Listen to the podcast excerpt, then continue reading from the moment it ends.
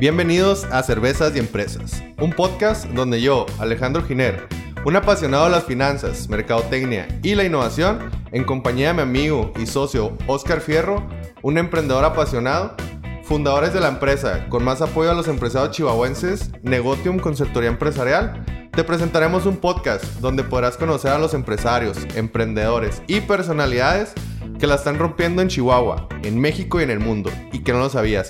Además, nos contarán cómo fue que lograron llegar al éxito, sus mayores retos, pasiones y secretos. Y todo esto de una manera totalmente orgánica, fácil de digerir y por supuesto acompañado de unas cervezas bien heladas. Comenzamos. Muy buenas tardes, Oscar. ¿Cómo estás? ¿Qué, ¿Cómo te ha tratado eh, Chihuahua? ¿Qué tal tu día? Cuéntame. Todo bien, Alex, todo tranquilo. Este, pues con mucho trabajo, gracias a Dios, en cuestiones de, pues, de nosotros y, y pues del otro negocio. Y este, pues aquí estamos una, vez más, este, para comenzar con, con este segundo episodio del podcast. Es el número 2. Y pues te traigo un invitado muy especial, este, que quiero que conozcas y que es alguien que nos puede dejar mucho valor, tanto a nosotros como pues a todos nuestros oyentes y nuestro público en general. Este, permíteme presentártelo. Muy bien, claro que sí. Antes de, la presentación me gustaría agradecer a todas esas personas que nos escucharon el primer capítulo. Muchas gracias por el apoyo. Esperemos seguir en este camino, en este gran proyecto. Con su apoyo lo vamos a lograr. Entonces, gracias. Ahora sí, Oscar, preséntanos a tu invitado con todo gusto. Bueno, está con nosotros el día de hoy Mele, Mele Fuentes. Él pues es un empresario aquí chihuahuense. Eh, él básicamente ahorita nos va a platicar pues de todos sus negocios, de todo lo que todo lo que tiene y cómo se ha desarrollado. Este actualmente pues cuenta con mueblerías. Ahorita vamos a hablar un poco sobre, sobre eso y pues de su trayectoria. Así como los bares también. Muy buenas tardes, Mele. ¿Qué tal? Platícanos. ¿Qué tal? Buenas tardes. Primero que nada, gracias por, por invitarme. Y espero y les sea, sea grato el, el tema que vamos a platicar hoy. Eh, porque empezamos, eh, bueno, mi nombre es Luis Melesio Fuentes, eh, salí del Tecnológico de Chihuahua hace como 15 años más o menos de licenciatura en Administración. yo me dedico a la fabricación y venta de muebles. aquí en el estado lo fabrico para, para, las dos mueblerías, una aquí en Chihuahua que ya tiene 11 años, que se llama Actual Muebles Contemporáneos, que está ubicado en, en Francisco Villa, lateral de Guatemala, Plaza Bambú. Eh, y hace 13 años empecé yo con una mueblería en Ciudad Aldama. Entonces ya con mueblería son 13 años. Antes de la mueblería fue este... Pues empecé por medio de ahí de, eh, de venta por la gente que me recomendaba. ¿Cómo llego a los muebles? Yo estaba estudiando en el Tecnológico de Chihuahua y me invitan a trabajar en las tardes eh, en una molería, que también está en la Francisco Villa, que ya pues somos competencia. Entonces, pues yo era el que, yo salía a la una más o menos de la escuela, llegaba a las, a, la una y cuarto, una veinte, comía, y a las dos empezaba yo a, a laborar.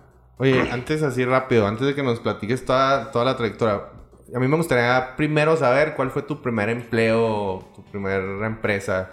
Así, lo que recuerdas, así, literal. Bueno, mi primer empleo fue repartir volantes. Eh, mi papá y sus hermanos tenían supers. Tenían, este, empezaron con un super chiquito y les empezó a ir bien y fueron, este, extendiéndose. ¿Cuántos años tenías? Yo creo que tenía como unos 10 años, más o menos, 9, 10 años. Y, y desde ahí, o sea, empezaste o sea, ¿tu tirada siempre fue como que empresario o dijiste, ah, mira, esto me gusta? En esa edad realmente no, no, no, no, pensaba en, eso, Pues era niño, andaba jugando ahí en la calle de fútbol y, y haciendo vagancias, ¿no? Timbrando en las casas y tocando ¿Si, eras vago o no?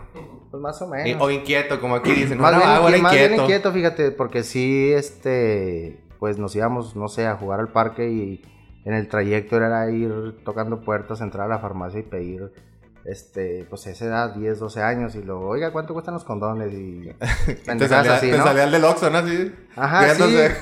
Apostábamos a ver quién de los cinco que íbamos tenía que entrar a la farmacia y preguntar, y pues los otros allá afuera cagados de la risa, ¿no?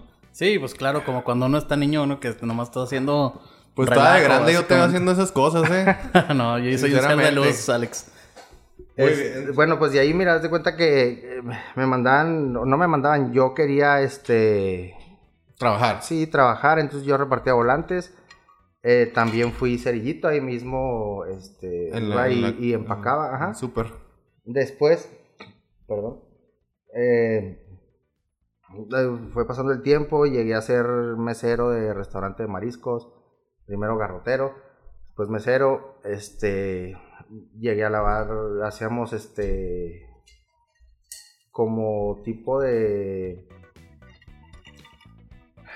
Estábamos en un grupo de jóvenes y hacíamos actividades, entonces lavábamos carros y Eran, eran con lucro, o sea, no sociales. Eran así que, "Oye, hoy nos juntamos y vamos a lavar carros. El otro día Más- a recoger No, una fíjate, hierba, ahí sí era como que para ayudar, para hacer actividades para ayudar a la comunidad. A la ¿no? comunidad. Ese tipo de, de- de detalles Como se que se juntaban, ¿no? Y luego ya decían de que, oye, pues sabes que vamos a apoyarnos y... Saliendo de se misa, la, o sea, se cuenta que la gente llegaba a misa a las 11 y nosotros estábamos a las 10 y media y, oiga, le lavo su carro, 30 pesos. Y, nos Y lo juntaban carros. Así, hacían una polla o qué. Sí, hacíamos una polla y eso lo, lo, lo metíamos para, no sé, comprarnos playeras todos, este, para andar uniformados, ¿no? En el grupo, cosas así. Eh, ¿Qué más? Llegué a vender libros de campaseo, tocabas y, y nos poníamos a... Puerta en puerta. sí, esas y- y enciclopedias. no, batallabas y- con eso, con Sí, la era gente, una me imagino. Eh, mi compadre y yo, en aquel entonces amigos, nos íbamos juntos, entonces como los dos somos muy pendejos para hablar, en vez de vender nos poníamos a platicar con las señoras, güey. Entonces nos hacíamos amigos de las señoras y lo pásale, me dijo, eh, una limonada porque está el calor de la chingada y cosas así. Y nunca te Entonces, estaba compraban. chido, no, pues llegamos a vender dos, tres Oye, libros y cu- en- cuando estabas ahí vendiendo, ¿nunca te tocó algo así raro o, o gracioso, así que pues vieras algo malo, no sé? No, fíjate, sí, todavía éramos muy inocentes y yo creo que ni nos fijábamos en eso, pero nos hacíamos amigos de las señoras, entonces nos decían, van a ir mañana para que vengan mañana, los invito a comer y cosas así. O sea, que o sea, desde ahí ya, ya había Sugar Mommy sin que te dieras cuenta. Eh, probablemente ni cuenta nos dimos, fíjate. Estábamos muy pendejos todavía. Muchas gracias a la señora Sugar Mommies que, que, lo- que los- les invitaron unas limonadas a estos jóvenes. De, también anduve de vendedor en Sears. Ahí este duré como ah, fue poco, como una temporada de, de vacaciones, más o menos, algo así. Eh, me llegué a ir a Estados Unidos, yo estaba en el Cebetis 122 y, y salía de la escuela y me iba con mis primos. Eh, allá tengo familia en Estados Unidos, entonces me iba a trabajar con ellos. Me llegué a ir, no sé, unas cuatro o cinco veces, ya, pero no se los recomiendo, mejor chinguenle aquí porque... ¿De qué trabajabas allá? Eh, poníamos alfombra y piso. Entonces, pues como yo nada más iba eventual, yo era chalán, entonces Una friega, ¿no? Sí, Trabajabas sí, que eran- eran unas 13, penas. 14 horas diarias. sí, nos levantábamos a las 5 de la mañana y llegábamos a las, no sé, 11, 12 otra vez al departamento. Es como dice, ¿no? Un poquito que mucha gente se va y dice, no, es que acá vienes literal a trabajar. O sea, muchos dicen, ah, pues voy y me la paso a toda madre y la chingada. Gano unos dólares, gano en dólares y lo que sea. Pero cuando vas en esa, bueno, en esa posición, pues literal vas a trabajar. O sea, Sí, vas no a meterte a la, a la friega. Sí, no, no. A veces eh, entrábamos a trabajar, no sé, a las 7, pero tenemos que salir a las 5 para poder llegar a las 7 de la mañana a, a otro mm, condado, ciudad, o no sé cómo, cómo llamarle, o cómo se dice. Este. Y llegamos otra vez a la compañía a las 5, cargábamos y teníamos que ir a hacer un banco o un resta y tenía que ser en la noche. Entonces era chingarle toda la noche y luego salíamos a las 7 de la mañana y otra vez a la compañía porque había, había otro contrato, entonces teníamos que ir a volver a recoger alfombra. Entonces había días que nos levantábamos Sí. despiertos todos, o sea, 24 horas o más. No, sí, pues sí, es una buena, muy buena pela. Entonces, sí, digo, todo eso me sirvió. Mis primos me decían, güey, ¿para qué te vas a estudiar? O sea, que andan ni maestros, ingenieros y la chingada. Y yo, no, güey, pues No te eh, regreses. No, no, no quiero yo esto, o sea, no, yo prefiero estar allá con, con, con mi gente. Entonces, a mí todo eso también, pues valora, ¿no? Te das cuenta de la familia, de los amigos, de las chingas que La son. soledad, ¿no? Está... También porque me llegó este a pasar eh, cumplir años yo allá. Entonces mis primos y los otros vatos vivíamos ocho en el departamento. Se iban con las morras o se salían porque traían sus carros, ¿no? Y pues yo ni pedo, o sea, pasar cumpleaños solo en, en el, en el departamento. Entonces sí, de repente te da la nostalgia de que le hablaba a los compas y qué pedo y lo... Güey, pues ya vente. Y yo, pues sí. Sí, luego cada quien empieza a hacer su vida y, y, pues, cada vez te sientes más, más solo, más, Sí, más triste. Sí, es difícil. O sea, a menos de que tu sueño sea irte para allá. Todo se respeta. Pero no, yo voy para allá nomás a pasearme, afortunadamente, y gracias a Dios, ¿verdad? Ya después, o sea, yo sigo, ya menos de que, o sea, me esté cargando la chingada, a lo mejor y voy y otra vez le... Oye, Oye, Mele, bueno, si quieres, tú, Alex. Este, yo te iba a decir, te, te regresas después de esos años y te metes a la escuela directamente o te pones a trabajar. No, ¿Qué es que era haces? eventual. Haz de cuenta que salía de la escuela, vacaciones, me iba dos meses y luego me regresaba a la escuela. Nunca dejé de estudiar. Yo salgo del Cebetis de electrónica que no aprendí a medir ni corriente ni voltaje, que es lo primero que te enseñan. Estaba en sexto semestre me dijo la maestra, a ver, que haga su examen final y me regañó porque no sabía lo que me había enseñado en primer semestre. Entonces dije, no, este pedo definitivamente no es para mí. Eh, me meto al TEC, de, bueno, hago examen en el TEC de Chihuahua, no me quedo. Afortunadamente un hermano de mi papá, este, pues ha sido ayudar. maestro, me, me ayudó y entré en semestre cero. Todavía en cuarto, quinto semestre te, te preguntan los, los maestros, ¿y tú por qué estás aquí? Y yo, pues no, no sé, o sea, me metí porque me dijeron que estaba fácil la, la carrera de administración, pero no era algo que yo me metí porque quería estar, sino porque dije, pues está pelada, ¿no? Y hay que sacar algo. Afortunadamente me sirvió, o sea, ya con el tiempo te das cuenta que todo se va acomodando, entonces me claro. sirvió, ajá. Es una base, ¿no? Sí, entonces por ese lado estuvo bien, o sea, caí eh, donde tenía que estar. Oye, este, ya terminas la escuela y es cuando empiezas a, con la molería. No, Oye, bueno, yo algo que sí quiero preguntar yo. Este, por ejemplo, tú Mele, ¿en la escuela fue cuando te diste cuenta que querías como que emprender? ¿O fue todavía después? O sea, cuando no sé, acabaste la escuela y empezaste a emprender antes o cuando terminaste y luego ya lo hiciste o fue en conjunto o mira, yo sabía que las ventas se me daban, aunque no vendía ningún libro, pero, o sea, yo sabía que las ventas se me daban cuando Pero yo te me... relacionar, ¿no? Sí, o sea, para mí era muy fácil eh, relacionarme, platicar con alguien. sí eres una persona sociable?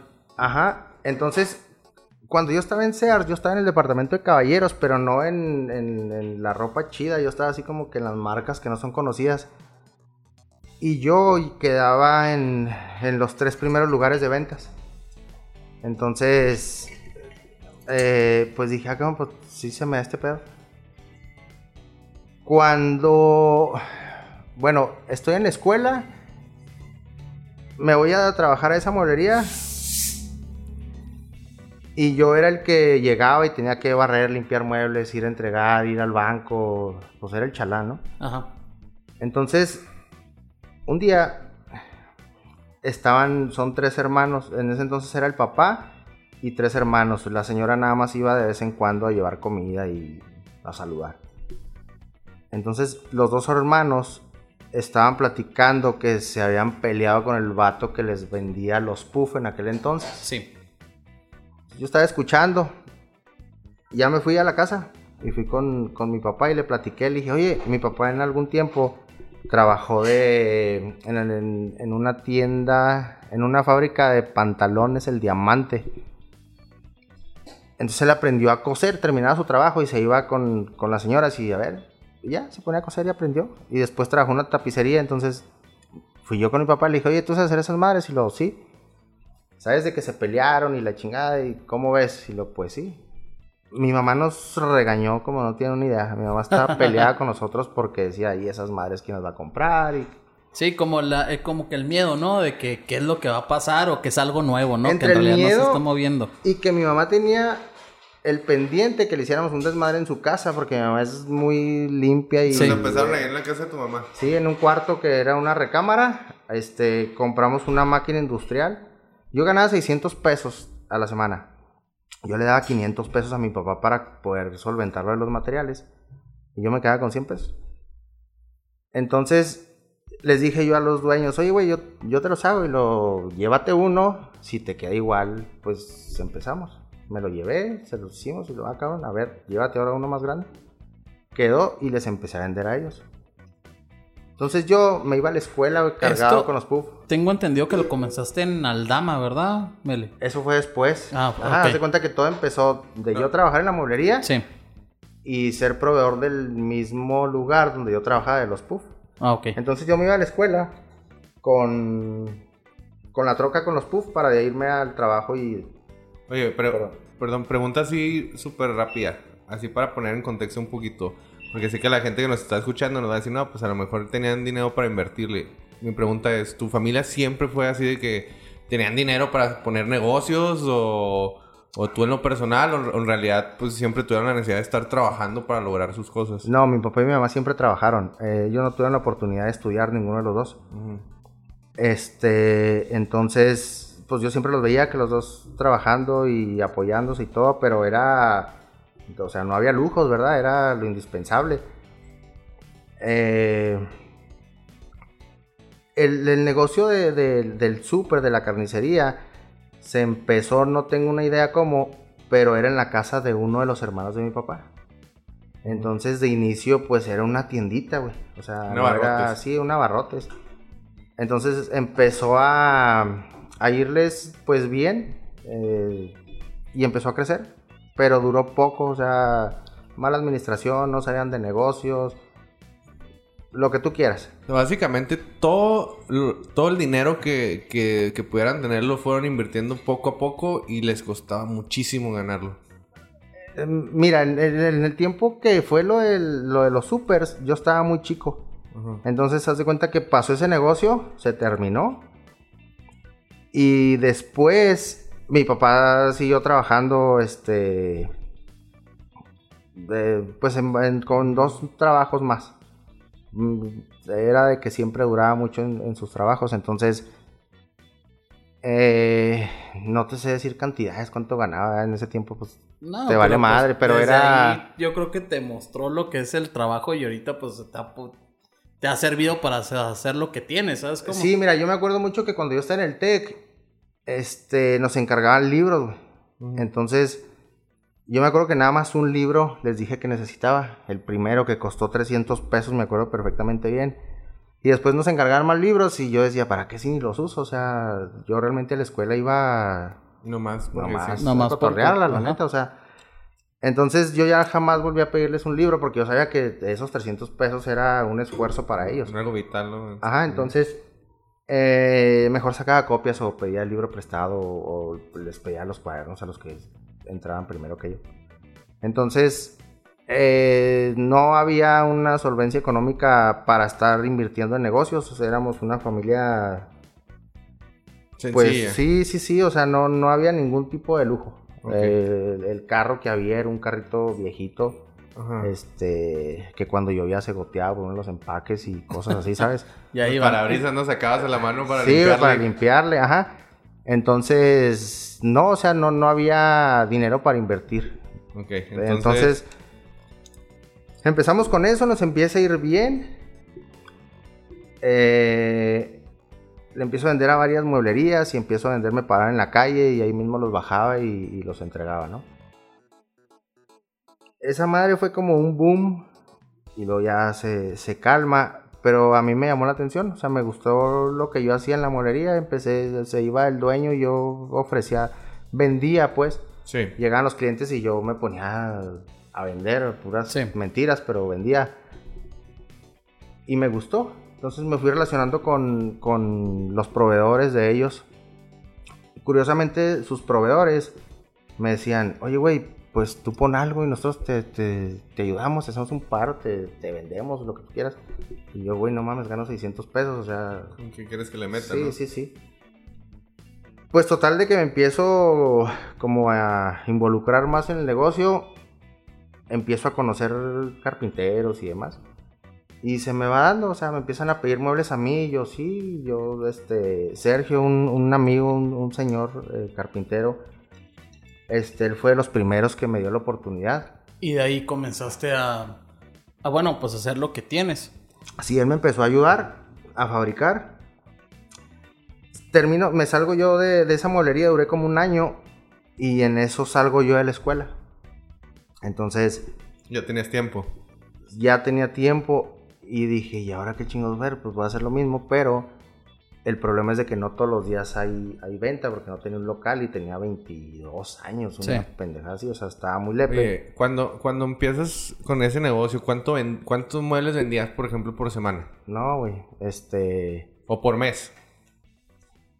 no, una sala o un, dos burós o cinco pubs. O sea, Haz de cuenta que así empeza- empiezo yo a ver lo de los muebles, empiezo a tener una que otra venta, la gente no me creía porque estaba muy chavo, entonces no me iban a dar un anticipo de 20 mil pesos, güey, porque ¿dónde me iban a agarrar? No hay un lugar establecido.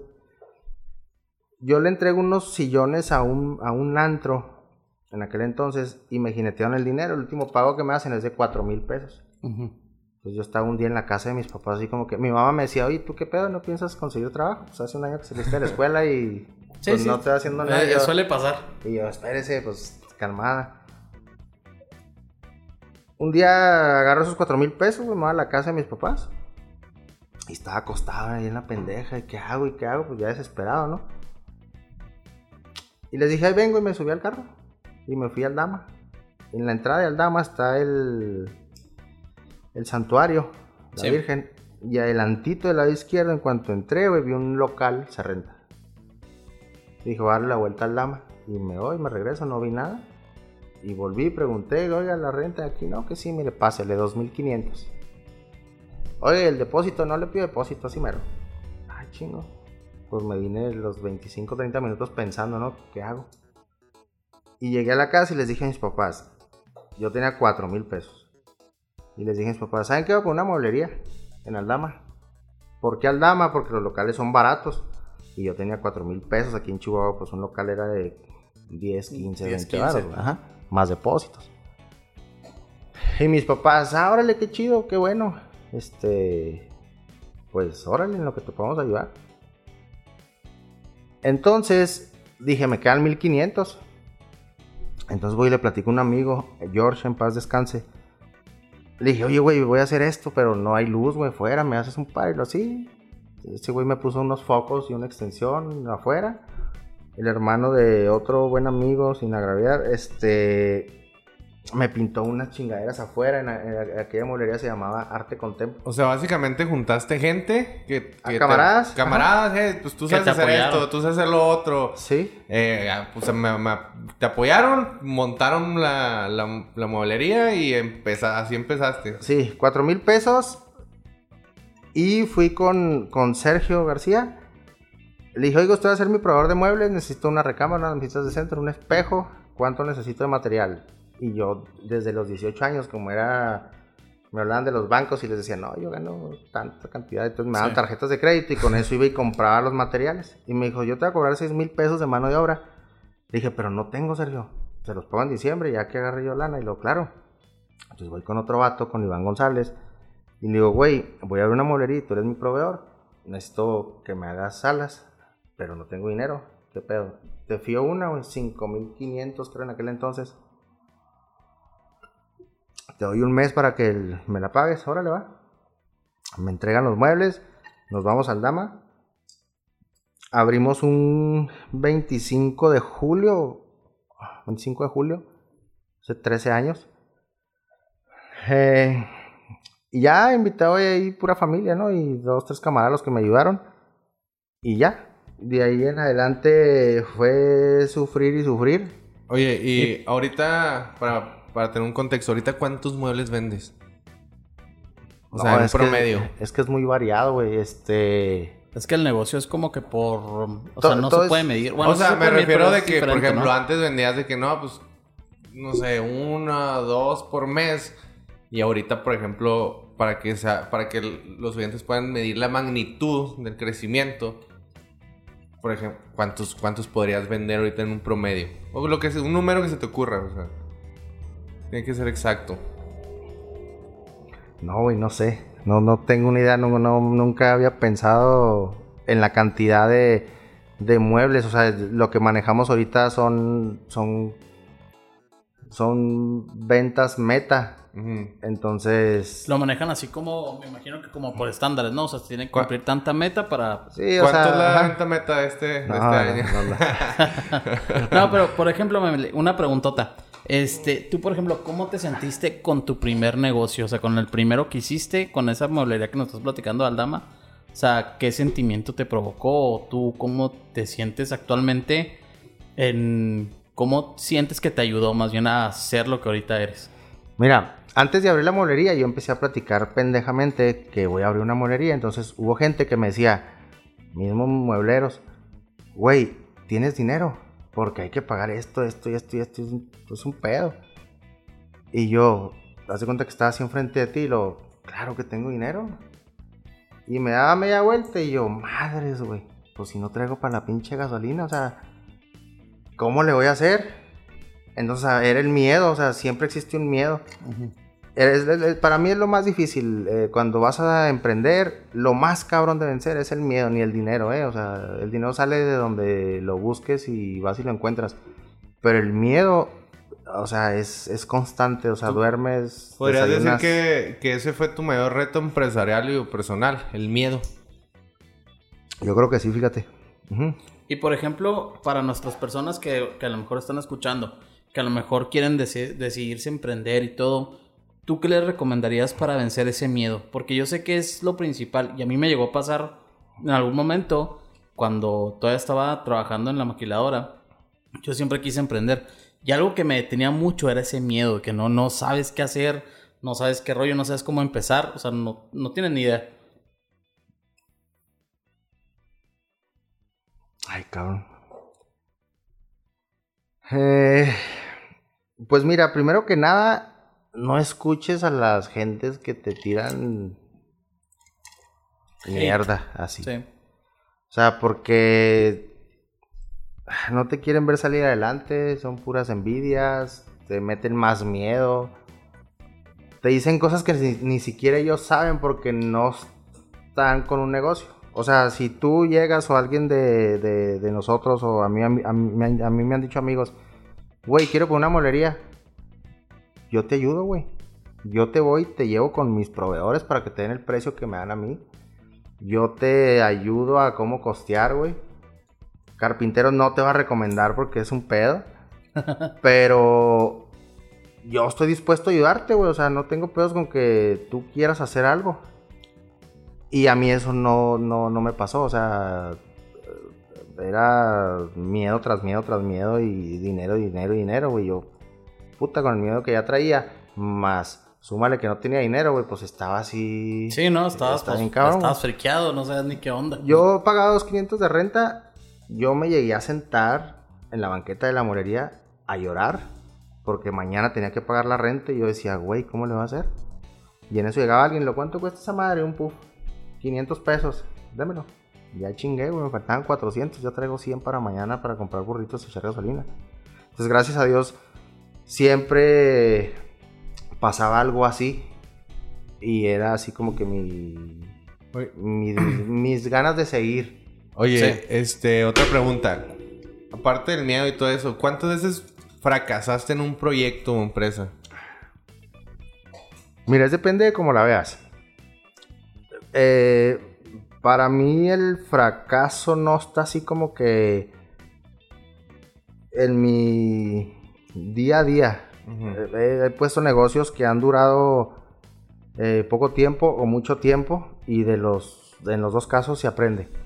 Entonces que yo diga, fue un fracaso, ¿no? O sea, Fue un al- algo me dejó, ajá. Que se escucha muy trillado y lo que tú quieras, pero no es cierto cuando lo ves de lado como empresario y no como que andas aventurándote a ver si pega.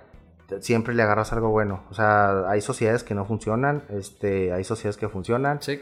Eh, te, enseña para hacer tú solo las cosas. Y, por ejemplo, Mele, una pregunta que a lo mejor mucha gente se hace. Cuando tú tienes un negocio o cuando ya lo estableciste, me ha tocado conocer personas que muchas veces dicen, no, pues es que yo tengo este trabajo, lo que sea, voy a abrir un negocio. Y muchas, muchas veces pues no logran crecer. Este, ¿tú qué sientes? ¿Que tienes que estar ahí 100% cuando tú, o sea, enfocarte al 100% en tu negocio? ¿O crees que puedas tener uno enfocándote al otro? si tú no tienes una experiencia previa de haber emprende, o sea, de, de haber sido como emprendedor. Eh, cabrón. Bueno, te voy a hablar yo por mí. Ah, en sí, mi sí, caso, este, yo fabrico muebles, los vendo. Eh, antes de la mueblería yo puse, un amigo y yo, César, pusimos una zapatería. No sabíamos ni madre, güey. Entonces un día me habla un domingo a las 2 de la tarde y lo, güey, ¿dónde estás? Y lo, aquí en casa de mis abuelos. Vámonos a León. Y lo, ¿a qué, pendejo? Y lo, vamos a poner la zapatería, güey, vamos a comprar zapatos. Ah, bueno, vámonos. ¿A qué horas? Y lo, a las 4. Ah, cabrón. Y lo, no, pues ven por mí y deja agarro un- unos cambios y nos vamos.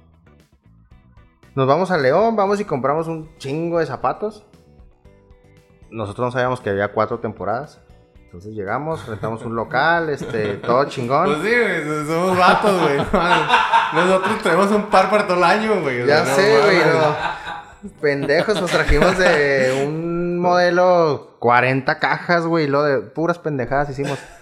Oye, nomás conocías los zapatos, güey, y los tenis. Sabías que los zapatos eran para ir a la escuela, güey, y los tenis para jugar sí, fútbol. güey, entonces, pues no, güey, o sea, nos duró seis meses, güey, la zapatería se hizo cantina, güey, llegaban los compas a pistear y la chingada, entonces, sí pasa, sí pasa. bueno, Su- dijimos, pues ya pasar. aprendimos de que se tenía que pagar una renta y poner una alarma y un, o sea, a mí eso me dejó, güey, o sea, Sí. a Volvemos me- a lo mismo, te dejó un aprendizaje. Sí, güey, porque yo nunca había puesto un negocio, entonces, pues he vendido, he tenido este negocio de, de zapatos de mujer y bolsas vendíamos. Este, después empiezo yo con los, con los muebles, eh, primero a comprarlos, con el tiempo, este, empecé a fabricarlos, renté una bodega, fui a las segundas y compré lo indispensable.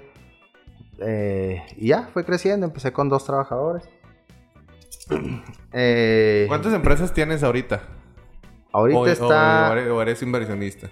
hay, hay unas inversiones y este, mira, ahorita está la molería de Cuauhtémoc que está nueva, o sea, apenas se está arrancando.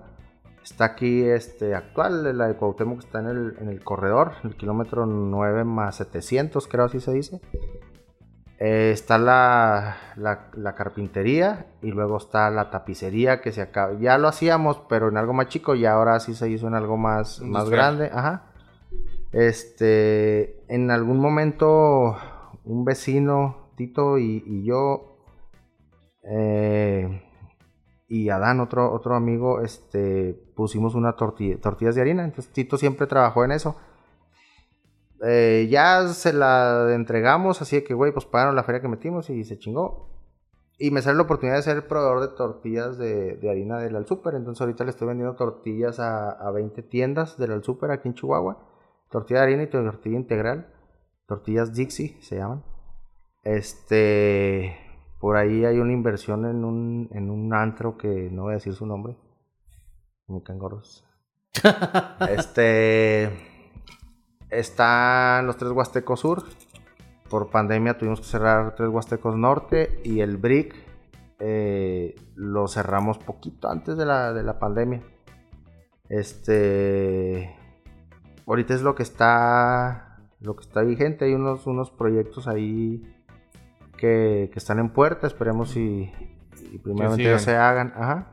Y por ejemplo, ahorita, que, o sea, bueno, yo sé que tienes los proyectos en puerta, y Mele, pero por ejemplo, algo que tú quieras compartirnos, así como que qué es lo que, qué es a- hacia dónde te quieres dirigir, o más o menos, no tanto que nos digas tus proyectos, sino más o menos qué es lo que tú tienes pensado hacer ahora en este, en el futuro, Gracias. más o menos. Ay, cabrón. Sí, un nuevo proyecto que estés haciendo ahorita o, o algo que vayas a hacer que no lo hayas hecho, algo diferente. O sea, sí hay dos, tres cosas que, que están ahí, pero están, o sea, todavía no, no se aterriza nada para platicar y decir No, que va a pasar esto porque mañana me vas a decir qué pedo con eso, güey, lo de pinche mentiroso, o sea, no, no pasó Sí, nada. no, pero, pero bueno, sí tienes proyectos en puerta, Sí. aparte de lo que ahorita tienes. Mira, ahorita, este, quiero... Tenemos mucho trabajo en la carpintería, en la tapicería, entonces quiero desarrollar eso porque mi intención es fabricarle, agarrar unos clientes, güey, que te pidan cinco salas iguales y diez, otras cinco recámaras iguales, entonces hacer tipo maquila. Sí. Sí, una Entonces- línea de producción, ¿no? Por Ajá. Entonces, agarrar dos cabrones que te estén haciendo nada más esos dos para salas y dos para recámaras o lo que sea. Sí. Y la demás gente para lo que es personalizado, porque todo lo fabricamos eh, a gusto del cliente. Ok.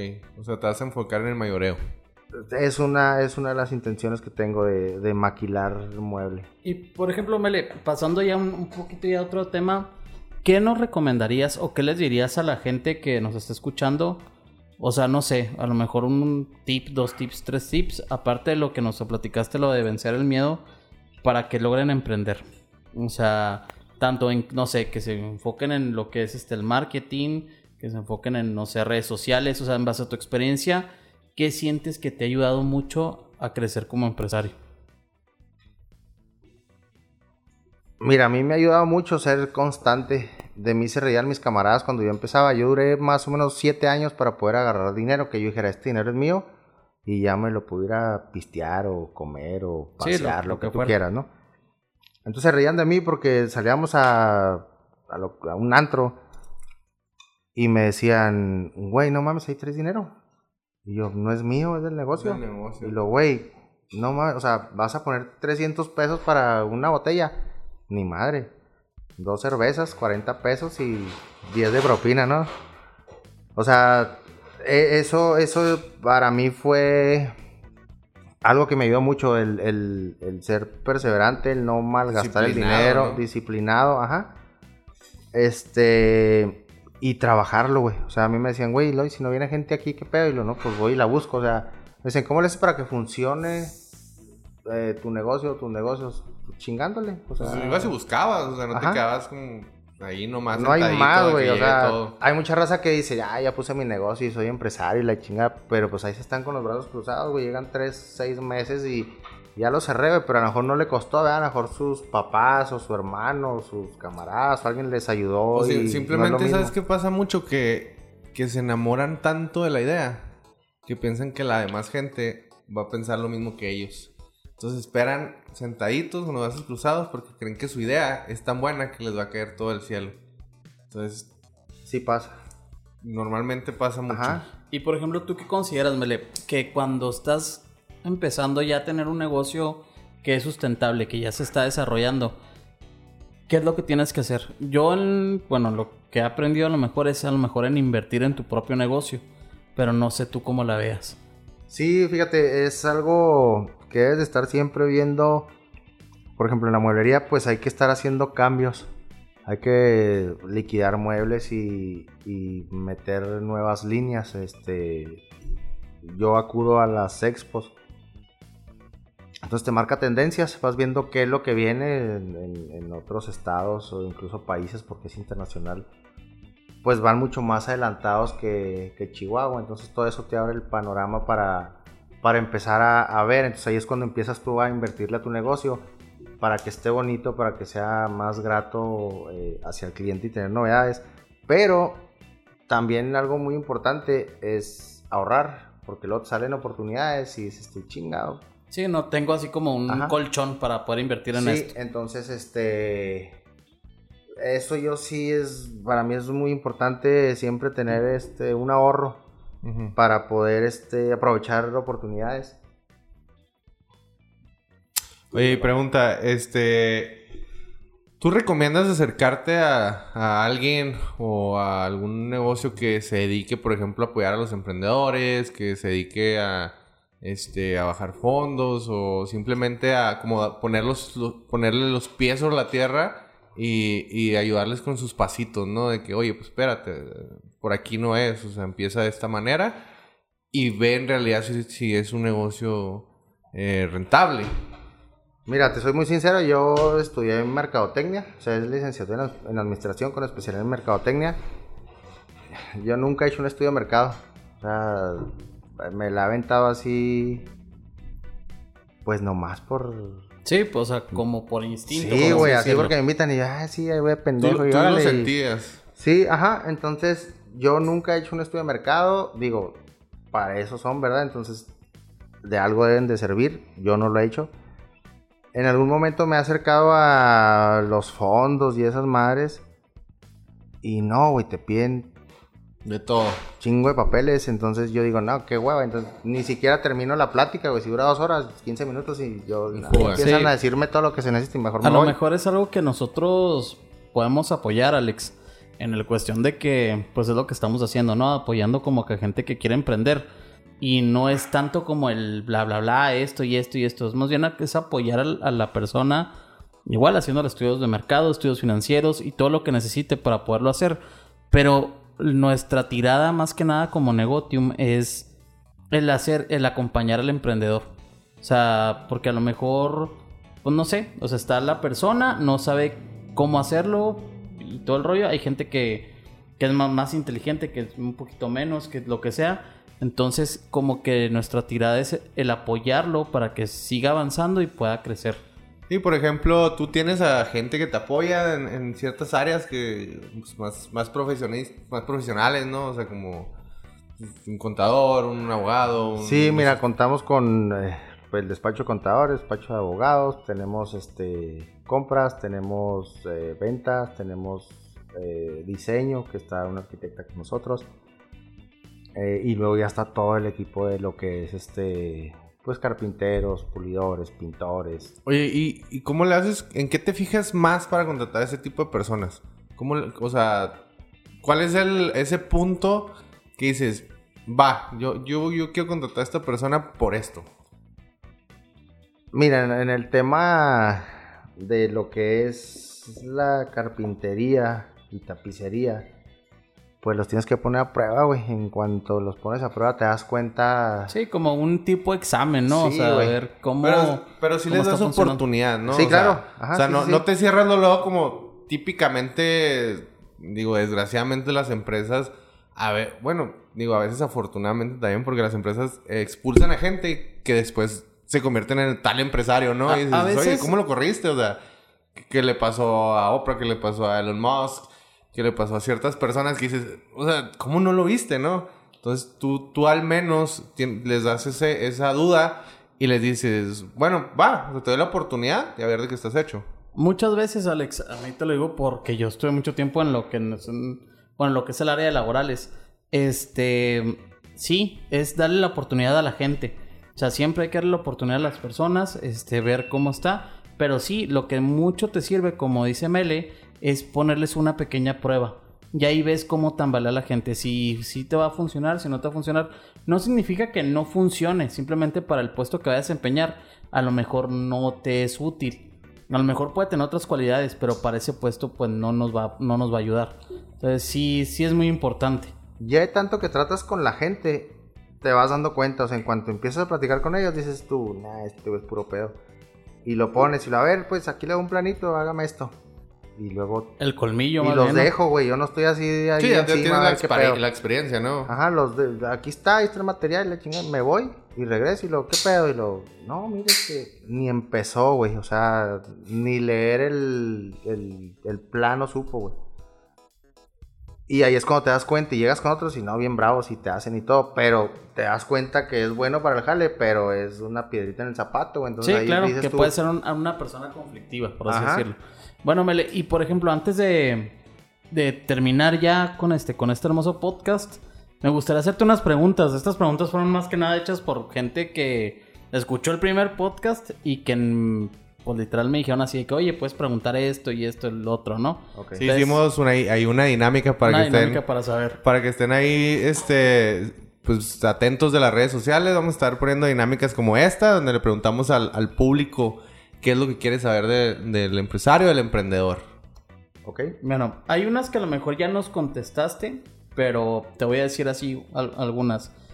Esta es ahorita más o menos de lo que platicamos. Esta nos la dijo un oyente que se llama César Romero. Dice, ¿qué criterios consideras para contratar a tu personal, sobre todo con gente profesionista? O sea, más o menos como que sus cualidades, supongo. Como que qué es en lo que te enfocas tú. O sea, si me imagino, pasa una entrevista, es una persona que te va a llevar la contabilidad o algo así. ¿Qué es lo que tú te enfocas para, para contratarlos o para que te, animes? Mira, el equipo que, que está en, en la mueblería, nada más una persona que trabaja eh, ahí eh, fue recomendada. Pero las otras personas, este, pues el abogado es amigo mío desde la secundaria. Este. O sea, la gente que está ahí es, han sido o somos amigos. Eh, se les ha dado la oportunidad a ellos porque he tenido la mala experiencia de contratar gente que no conozco. Y al principio, sí, muy bien. Y va pasando el tiempo y al año, ya no sé qué hacer con ellos. Entonces, eh, yo he tenido la fortuna de tener buenas, eh, buenos trabajadores, buenos empleados, buenos amigos conmigo en esa, en esa área, en, lo que es la molería, en lo que es este la, la, vista, ¿no? La, la, presentación del negocio, por decirlo así. Entonces yo me fijo, eh, por ejemplo, la arquitecta, güey, la conozco uh, hace años, entonces era novia de, de, uno de mis amigos. Y ya la conocía, entonces empecé a trabajar con ella por fuera, yo le llevaba los diseños, ella me los hacía y me los entregaba y me cobraba 300 a 500 pesos por, por diseño. Y ya platicando con ella, un día la invité y funcionó. O sea, ya tiene ahí cuatro años y em, digo, nos peleamos y todo el pedo, pero normal. Entonces ha funcionado. Entonces he tenido la fortuna de hacer un equipo de esa, de esa manera. Entonces tú recomiendas que, que los emprendedores, empresarios, cuando se trate de un de algo más especialista, algo más profesionista, busquen entre sus amistades, pues de más de no no tanto es un arma de doble filo. ajá más bien siento que es como que personas que tengas en, confianza o sea que de verdad sepas que trabajan. Que se que las veas desenvolverse sí, o sea que los antes de ajá. Sí por ejemplo si vas a buscar a lo mejor no sé supongo un proveedor y uno de tus amigos es proveedor o tienes varios amigos proveedores pero sabes cómo trabajan y sabes que uno de ellos es el que la arma que se la ha partido y que no queda mal porque lo has visto trabajar, es donde te vas a enfocar. O sea, a lo mejor él te va a cobrar un poquito más, aunque sea tu amigo, lo que sea, pero sabes que no te va a quedar mal. Eso vas aprendiendo, lo que acaba de decir Oscar tiene mucha razón. Vas aprendiendo que a veces vas y compras tornillos y te cuestan 2.50. Pero ese cabrón abre tarde, a veces no abre y lo que tú quieras. Y vas con otro vato y te cuesta 2.70 o sea, yo de verdad prefiero ir a comprarle al de 270 porque ese güey no me va a fallar, incluso hasta me los va a llevar. Sí. Que al otro, que aunque a lo mejor ya es mi compa. Eh, sí, sabes, pero sí tiene mucha razón lo que dice Oscar. O sea, tienes que. Eh, o sea, él cómo se desenvuelven, en cómo llevan sus negocios, en cómo eh, trabajan, el tiempo laborado que llevan en sus anteriores trabajos. Todo eso es lo que yo me he fijado para poder decirles, ven, te invito para que trabajes conmigo. Y luego, otra pregunta, Mele, por ejemplo, ¿qué opinas de lo que dicen negocios entre amigos o familia no es negocio? Eh, estoy de acuerdo. Sí, ¿verdad? Siempre hay como que un choque. Sí, hay conflictos y, y si acaba el negocio o, la unión de negocio y si acaba en... Eh, hay problemas en la familia también, entonces yo sí he cuidado mucho, en algún tiempo mi hermano me ayudó, este, con mi pedo, pero así es el pedo, este, nos peleamos y, no, pues ahí quedó, o sea, sí, no, y se acabó. Y ahorita me ayuda otra vez, o sea, él, tiene dos carreras, una nunca ejerció, ejerció y luego agarró una ingeniería. Y ahorita él tiene su trabajo y aparte me, ayuda. Este, sale su trabajo y, le paso jale y, y, me ayuda. Esta pregunta me la hizo mi hermano. Este, ahí te va. Y creo que es algo que sí vas a poder contestar por lo que ahorita dijiste. ¿Qué opinas sobre la constancia al momento de tener un negocio? Pues es primordial para tu crecimiento, güey. A mí me hablaban los sábados a la una de la tarde en julio, güey, así que pinche sol y se te antoja pistear y la carne es ahí, lo vente, güey. Y yo no puedo. güey, eres el dueño, ¿cómo vas a poder? No puedo. Así, lo, no mames, güey, no puedo. O sea, no estoy chingando, no puedo, no voy a ir. Salgo a las 5, güey. Si a las 5 te están ahí, llego. Y a veces no salía a las 5, güey, salía hasta las 7. Y a las 7 les hablaba, ¿todas están ahí? Sí, y llegaba. Ya no estábamos, no íbamos. Sí, no, pues. O sea, entonces, todo eso, güey, a mí, mis camaradas sí me lo dicen, güey, es que, o sea, por más que queríamos, tú, o sea, estabas ahí, güey, entonces, o sea, hasta la fecha, eh, a veces tengo que trabajar los domingos y no hay pedo. Voy y trabajo los domingos, a veces tengo que ir a Cuauhtémoc este, no pasa nada, o sea, digo, al fin del día, muchos dicen, a mí muchos me han dicho, güey, delega, este, que la gente te ayude. Hay cosas que no se pueden delegar. Definitivamente la gente no piensa, no actúa, no hace lo que tú quieres para tu negocio. Sí, Entonces- digo, al fin y al cabo, y eso es algo muy importante porque yo creo que la mayoría de, de los grandes empresarios te dicen eso, ¿no? Y que delega tu trabajo es algo más Sí, importante que estar aquí. Pero, Pero esos como- tienen millones, Sí, entonces ajá. uno tiene que Sí, no, al final y al cabo, hay ciertas cosas o decisiones que necesitan de tu atención, quieras o no. Y, y eso la- a veces la gente, por tener el ti- por, por tener tiempo mal, o sea, libre, contratar a alguien que probablemente no va a hacer lo mismo que tú, ¿no? Mira, yo hubo un tiempo que me desprendí un poco de, de la mueblería. Eh, y sí se siente la diferencia. O sea, sí, sí hay un cambio en las ventas, güey. Hay clientes que ya están chiples, güey. O sea, nomás quiero que me atienda este, güey. Si no está, o sea, se dan media vuelta y se van. Sí. Y ya. Entonces, todo eso, o sea, les gusta que, ah, no mames, el dueño me atendió cuando vas a los bares, ¿no? Ah, no mames, este güey es mi compa y que es el dueño y que la chingada. Aunque Sí, no, sí, aunque sí, no claro. les des, aunque no les quites, aunque no les nada, güey, o sea, Pero es como la cercanía, ¿no? Del Ajá. cliente. pues, sí. cliente, Y de le das confianza, güey. claro. Entonces, el cliente se da más contento, más tranquilo de que te dejaron un anticipo y saben que, pues, se lo di al dueño, güey. ajá. Sí, sí. claro. Si le da al dueño no me va a quedar mal o lo Ajá. que sea. Que también está chido, güey. Por ejemplo, en el caso de la morería hay clientes que van y que yo quiero atenderlos y mi madre, o sea, se Sí, van claro. con, con las otras personas. Ajá, ajá. Y por ejemplo, una última ya pregunta ya de lo que nos me han estado preguntando. ¿Crees que es importante simpatizarle o caerle bien a los empleados? O sea, ¿tú qué consideras? Te estoy hablando ya de una manera a lo mejor laboral en cuanto a el recurso humano y, y tú como, como patrón. ¿Tú cómo consideras? O sea, porque yo sé que, y me ha tocado ver el hecho de que hay, pues sí, patrones que son un poquito más reservados, otras personas que son más abiertas. Pero tú qué consideras? ¿Que si es bueno o no es bueno? ¿O que hay un límite? Mira, yo.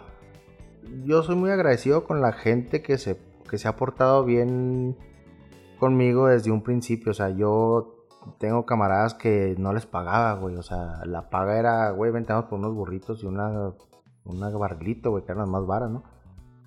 Entonces, yo de esa forma les agradecía que me ayudaran. Entonces, íbamos a casa de mis papás y yo, vente, güey, pues nos sentábamos en la mesa, güey. Este y comíamos todos juntos y los invitaba a pasar la... cosas así que hay gente, güey, porque me tocó vivirlo, que como eres el empleado, güey, pues no, güey, tú te quedas aquí de la puerta para allá, güey, o sea... Entonces, hasta cierto punto es bueno, güey, porque haces una relación De confianza. de confianza, más íntimo, güey. Este. A mí me ha tocado ir, ir con los trabajadores a sus casas el 24 en la tarde, güey, a darles el abrazo, güey, a hacerles feliz Navidad, cosas así. Está chido.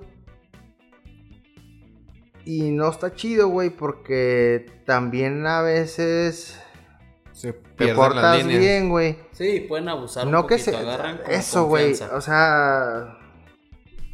Pues sí, güey. O sea, se, se pierde la relación empleado. eh, Sí, empleado jefe o jefe empleado. Ajá. Y, y de ahí dicen, bueno, el jefe es mi amigo. O sea, lo Sí, agarran así como ajá. que mi compa. Empiezan a hacer cosas que no están bien. Faltar, llegar tarde, lo que sea. Porque agarran una confianza además. Ajá. Pero no tengo problemas. O sea, yo me llevo bien con. O sea, yo Con pienso que, o que, sea- que está bien siempre y cuando de que la parte del, del, del líder, del patrón, el- del que esté más arriba, sea eh, tenerle esa confianza y, y no verse arriba de esa persona y del, y del empleado o del, o del que está abajo de esa persona en cuestión laboral, también apoye con el aspecto de, ok, yo sé que me estás dando la confianza, pero, pero te voy a tener respeto. Entonces es como micha y micha, ¿no? O sea, yo te doy, pero tú también, ¿no? O sea, pongan los dos de su parte. Lo puedes buscar como un ganar-ganar. O sea, güey, somos compas y porque somos compas, pues hazme un paro, cabrón. O sea, Sí. güey, necesitamos sacar este jale, güey. Ahí te va algo extra. Y por ese lado lo puedes aprovechar. Y por el otro, pues sí, te pueden hablar a las 2 de la mañana, güey, me paró tránsito. Sí, y sí, cosas sí, así, pasó o- esto, lo que sea. ah. O a empezar a pedirte incluso dinero, que a mí me... me Ah, llegó a pasar en güey, algún yo nunca doy consejos, yo les platico mi, mi historia, ¿no? Que, este, por lo que he pasado, Sí. pero este, eh, aquí sí les doy un consejo, no presten dinero porque luego se emputan los camaradas y luego no te pagan y luego se ofenden porque les cobras. No presten dinero, neta, o sea, el dinero que te chingas día a día. Yo era muy pendejo antes. Entonces, yo perdí muchas amistades por, por prestar dinero. Entonces, Ujú. a lo mejor me no sabes qué, güey. Güey, acá lo que tú quieras. Entonces, digo, sí tengo así como que está bien, güey, no hay pedo. Pero tranquilo, güey. Dos, tres varos, cosas así. Pero neta, cuando te empieza a ir bien, güey, tienes un chingo de amigos y toda la gente Quiere es tu compa y Sí, claro, todo el mundo. y te volteas, güey, te das cuenta que son unos pinches buitres, ¿no? Desafortunadamente. Sí. Entonces, hay que cuidar eso como, como empresario. Este, se pierden amistades. Te das cuenta que hay amistades falsas que ya sabían, no es que te haces pendejo porque te la estás pasando chido. Exactamente. Entonces, ahí sí. Sí, hay que tener cuidado, ¿no? Con el dinero. Sí, Siempre como güey. límites, ¿no? De, Ajá. De, oye, pues ah, igual y si vas a prestar dinero, pues lo mínimo posible que sabes que no vas a perder la O a, lo- amistad. o a lo Sí. mejor más que nada saber con quién, o si es alguien que de muchos años conoces, Güey, a mí alguien me de mucha pasó, confianza. cabrón. mm, A mí me pasó con amistades de años, güey, así carnalotes y. Malo, güey. No, yo, yo pienso que Sí, siempre hay que, hay que tener una... Como ese... Esa, esa conciencia, esa inteligencia o habilidad para... Como para uno mismo reservarse ciertas cosas. Sí. Eh, Y, también para... Para cuidar las relaciones, ¿no? Que de verdad te importan. Porque al fin y al cabo... eh, pues no está tampoco chido estar solo. O sea... Entonces como Ajá. que debes de tener un balance entre Claro. lo que quieres cuidar, lo que no. Y, y de darle vuelta a la página también a las otras cosas, ¿no? Sí, Oye, sí, tampoco ah. no hay que ser tan macana, ¿no? O sea, digo, te va bien y hay, Sí, que, sí, sí, o hay sea, que echar la mano, pero, ¿sabes? pero sí hay que tener mucho cuidado. Sabes a quién apoyar y a quién no. Sí, sí, te conoces a la gente, güey, empiezas Claro. a leer a la gente. Bueno, pues ya yo creo que ahorita ya tenemos que llegar al final de lo del podcast, este, del día de hoy. Este, no sé, Alex, si tengas alguna última pregunta. Bueno, pues eh, no, al contrario, más bien agradecer aquí a nuestro invitado que realmente, o sea, fueron muy acertadas tus, tus opiniones y pienso que a más de una persona le vas a ayudar. O sea, eh, quiero pensar que, que de aquí van a salir 5 o 10 emprendedores o aunque salga uno, creo que es ganancia para el objetivo de este podcast. Y más que nada porque nos estuvieron pidiendo muchísimo una persona que, que realmente luchó desde, desde abajo y, y- y realmente te, te admiro por todo lo que has logrado y sé que pues, vas a llegar a lograr muchísimo más por todo lo por todo eso que no nos quieres decir. Pero no, cr- créeme, este, estoy Esa muy es la clave contento. del éxito. Sí, esa es la clave del éxito, ¿eh? No le digan nada a nadie. No, no digan nada a nadie, y después de sorprendan a la gente. Entonces, eh, muchísimas gracias, Mene, por, por haber estado aquí. Eh, si nos quieres compartir cómo te sentiste aquí con nosotros, te lo agradecería mucho. Y más que nada también, este, bueno, pues yo te agradezco mucho porque yo pues, ya te conozco desde hace un rato y agradecerte el, que estés aquí, el ayudarnos, el, el apoyarnos a este proyecto y sobre todo pues el dejar un contenido de valor, que la gente pues te conozca. Me gustaría que dijeras el nombre de la mueblería porque pues la neta, yo en lo personal he ido y la neta es, es- son muebles de muy alta calidad. Entonces, sí me gustaría hacer un poquito de publicidad hacia la mueblería. Que vayan, si andan buscando algo bonito, ahí está. Y sobre todo, pues, darte gracias por todo el apoyo. Y más que nada, pues también que digas tus redes sociales o redes sociales de la compañía, lo que sea, para que te puedan seguir. Bueno, pues les platico cuando me, me hablaron para decirme que no, no, no tenía el gusto de conocerte. Este, me, me dijo Navy, oye, este, Oscar, este pedo así, así, o, ah, no más que el pedo, chingón, sí. Eh, yo he participado en conferencias en universidades, en el TEC de Chihuahua, y me gusta, compartir por lo que tú dijiste ahorita, pues puede ser, ¿no? La motivación para alguien y, y le quitas los miedos y la lana y lo que tú quieras. Y yo me pongo a la orden siempre que termino una de las conferencias. eh, siempre me pongo a la orden. Y ahorita se los digo también eh, a, su, a su audiencia. Este, en lo que yo pueda ayudar. Yo no cobro. A mí luego me invitan. Este, están que son amigos los de. Madre, se me olvidó. Unos güeyes que venden costillas ahumadas. Este. Smokehouse. No, güey, este. Pinche ahumador así chingonzote, se me fue el nombre. Perdón, Rosy. Uno, chava. uno que está ahí por, por el release, ¿no es? Sí, güey, ¿cómo se llama? Este. Brisket. Ajá, Brisket. Algo. el brisquetero. El brisquetero. Ellos son amigos míos y en alguna ocasión me invitaron Muy a... rico, eh, por cierto. Sí, están muy buenos. Me invitaron a, a casa de la hermana de, de ellos y, y me platicaban muchas cosas, o sea, muchas incertidumbres que tenían y pues yo les dije, no, ¿cómo está el pedo? Y pues ahí están, míralos ahorita, digo, ellos ya tenían su negocio, pero no sabían cómo, por dónde. Entonces, igual, otra vez a la audiencia que necesite, que quiera, que yo, en lo que yo pueda aportar, de volada, o sea, se pone en contacto con ustedes y, y podemos ahí platicar. Órale, claro que sí. Este, les deseo mucho éxito, está muy chido este, este cotorreo. No, muchas gracias. También heladas las cervezas. No, güey. Y este, la molería está Francisco Villa, lateral de Guatemala, actual muebles contemporáneos. Es todo sobre medidas, es carpintería en general, salas, comedores, recámaras y demás. Cuauhtémoc se llama igual, actual muebles contemporáneos, kilómetro 9 más 700, en el corredor ahí con los menones. Este, compren tortillas Dixie, vayan a los Huastecos y pues... Pónganse pedos. ajá. Y sean felices. Sean felices. Muy bien. Y el que escuche este podcast le van a dar una promoción ahí en la mueblería. Un recorrido ahí privado. Un chota grapa ahí en otras huastecas, no, no se crean. No, sí, sí, estamos a la orden. Pero bueno, pues nada más para ya para despedirnos, pues vuelvo a decir muchas gracias. Este, muchas gracias Alex por estar aquí también, por pues continuar con este proyecto y pues literal nos vemos en el, en el próximo. Este, no sé si te gustaría platicar un poquito del siguiente, del siguiente invitado que vamos a tener. Claro que sí. No les voy a decir quién es. Es una sorpresa. Pero es una sorpresota. Eh, han visto sus negocios. Yo creo que, lo- que la mayoría los ve todos los días. Ahí sobre el periférico y muchos puntos más de la ciudad. Pero está padrísimo. De verdad. Síganos. Se van a dar cuenta de quién es. Ahí les vamos a poner poquitas pistas. A ver si la, si la atinan. El que la atinó ahí, mándenos un mensajito en Instagram. A ver si es cierto. Y muchas gracias por escucharnos en este tu podcast, una casa aquí en Chihuahua, en la cual pues podrás disfrutar de todos los emprendedores, empresarios y personalidades que la están rompiendo aquí en Chihuahua, en México y en el mundo.